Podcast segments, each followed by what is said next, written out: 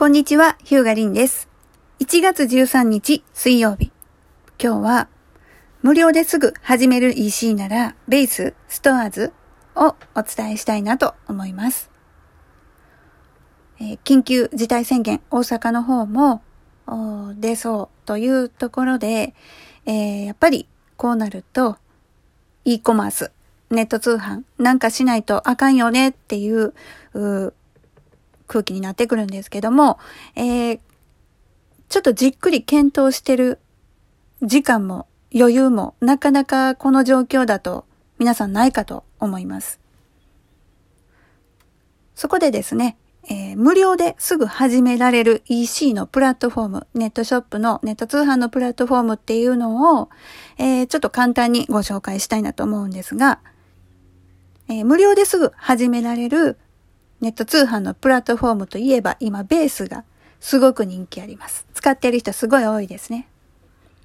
で、実はよく似たサービスでストアーズっていうのもあるんです。えー、4年前私がホームページ本を出版するときにこの2つすごく比較して、え、調べた記憶があります。で、その時から、え、ベースの方が結構情報多くって、えストアーズは、えよく言えばシンプル。で、情報があんまりないなって感じたことがありまして、やっぱり4年経ってみると、ベースの方が、ユーザーも多いですし、連携機能がいろいろあるんですね。で、昨日が今日ちらっと見たニュースでは、なんかノートとも連携を始めたようです。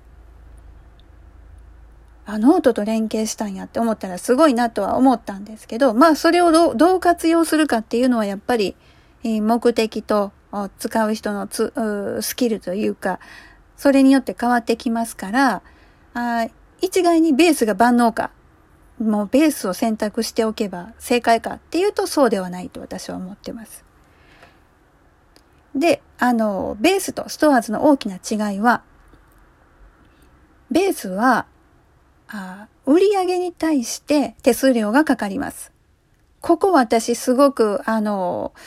気になる点ではあったりします。個人的に。で、ストアーズもベースも両方とも初期費用も月額費用もかからない無料のサービスです。ですが、基本的にクレジットカード決済にはお金かかります。で、クレジットカード決済の手数料っていうのはもうストアーズベースに限らず、Wix でも Shopify でもだいたい 3. 点何パーセントかです。もうそれぐらいは絶対かかるんですよ。クレジットカード決済をオンラインで使うとなったら。で、えー、ベースの場合はどうかというと、えー、クレジットカード決済手数料に売上金に対してかかるサービス手数料っていうのがかかるんですね。で、これ合計すると、6.6%プラス40円かな？それぐらいになるんです。内訳としては、えー、まあこれベース簡単決済手数料って呼び方してるんですけども、おまあ売上というか、あご注文の総合計1回の注文金額に対し3.6%プラス40円がまず決済手数料としてかかります。これに加えて、えー、3%がサービス手数料としてかかるので、えー、もう1回の注文金額に対して6.6%プラス40円がもう必ずベースにお支払いする手数料としてかかるというお話になります。で、一方で、ストアーズはどうかというと、ストアーズは無料プランと有料プランがあって、で、無料プランだと決済手数料5%なんですよ。でもそれ以外かかりません。で、有料プランにすると、月額1980円かな？にすると、決済手数料がまあ3.6%という、まあ一般的な決済手数料の金額になってきます。で、あの、もうベース皆さん使ってる方多いので、ベースいいいいと思って、あの、始められるんですけど、実はね、この決済手数料、サービス手数料以外にも振込手数料、事務手数料っていうのがかかるんです。で、あの、ベースからストアーズに乗り換える人も結構おられるみたいなんですよ。ストアーズさんの話だと。で、その理由っていうのが、あの、ベースってモールみたいなのがあるらしいんですけど、そのモールの中で上位表示させるためのオプションっていうのもあるらしくって、で、そこにいろいろお金をかけるんだけど、結局集客できなくって、もうなんか手数料ばっかりかかって、えー、ストアーズに変えられるっていうパターンもあるみたいです。まあそこはね、もちろん、あの、利用の仕方にもよるかとは思うんですけど、ベースタダで始められるからいいよね。あの、お金かからなくていいよねっていうイメージで始めると、実は、こちょこちょこちょこちょ小銭がかかるみたいなイメージちょっと言い方がね、言い方が表現があれなんですけど、意外とお金がかかるのが、かかるっていう話を聞くのがベースです。ただもうそれもね、そういった費用も、まああのそれだけの機能を使わせてもらってる、まあ手数料ということで、納得してあの利用される分にはいいんですけど、いやもうこんなにお金かかるとは思わへんかったわってなると、やっぱそれはちょっと残念な話になってくるんで、そこだけ注意点かなと思います。あの、ベースすごく本当にあの、機能が豊富で、えー、しかも、日本のサービスということで安心して使えますよね。あの、アマゾンキラーって言われてるショッピファイとか、まあ、ウィックスもそうなんですけど、この二つ海外のサービスなんで、何かあった時、やっぱりサポートが英語だったり、あの、なんていうのかな、日本の小習慣にあ、日本の習慣に合ってなくって、例えばその入力フォームが、えー、住所が、住所の並び方がなんか違うとかね。国名入れなあかんか。あ、国名は入れなくてもいいか、さすがに。あの、番地から先に書かないといけないとかね、使い勝手がちょっとおかしかったりするっていうのが海外サービスのちょっとしたデメリットではあるんですけど、ベースとストアーズは日本のサービスなんで、そこはもう安心して使えますね。なので、えー、もし今からすぐ、こう、店舗さんとかがね、すぐ EC 始めたいってなった時におすすめするのはやっぱりストアーズとベースなんですよ。日本のサービスだし、初期費用かかかからないし、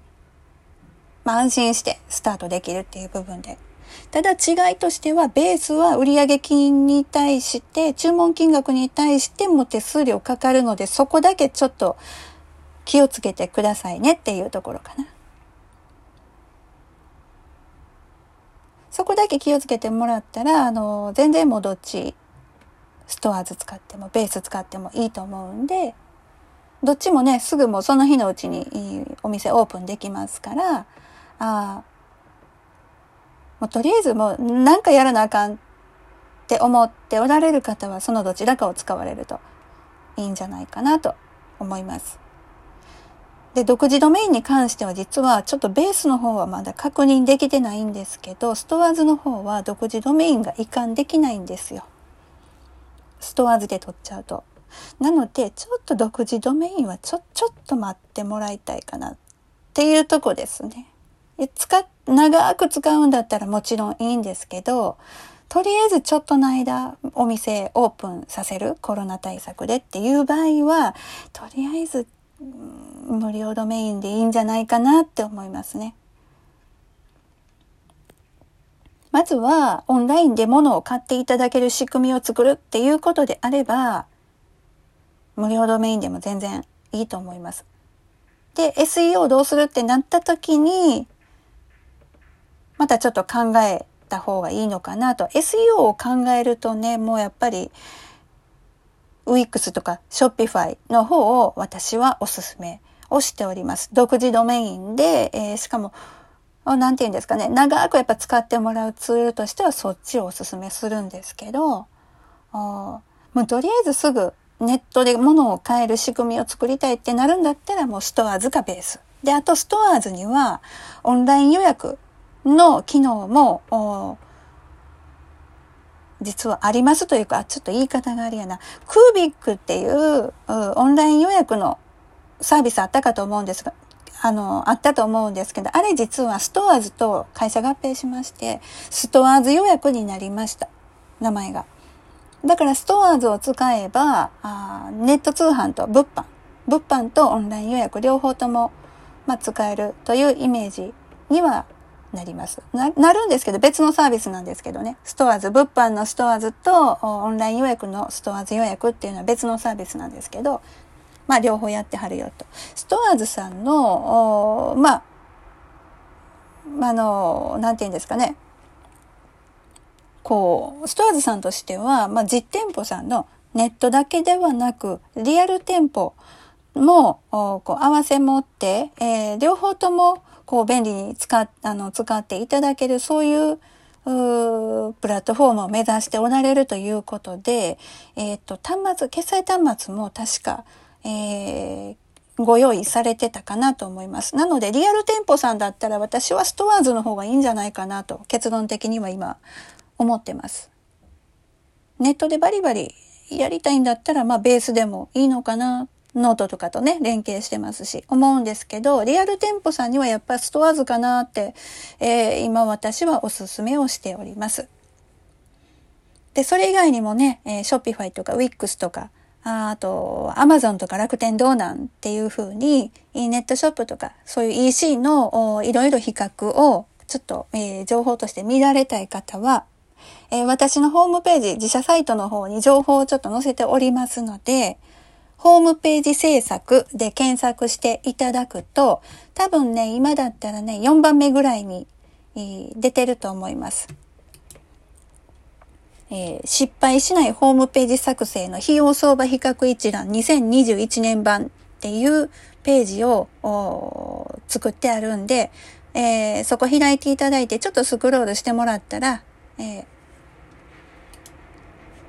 EC のプラットフォーム、EC ネットショップカートシステムの利用料金とメリット、デメリット比較という記事を載せてますので、えー、ぜひホームページ制作で検索して、えー、私のサイトの方に見に来てください。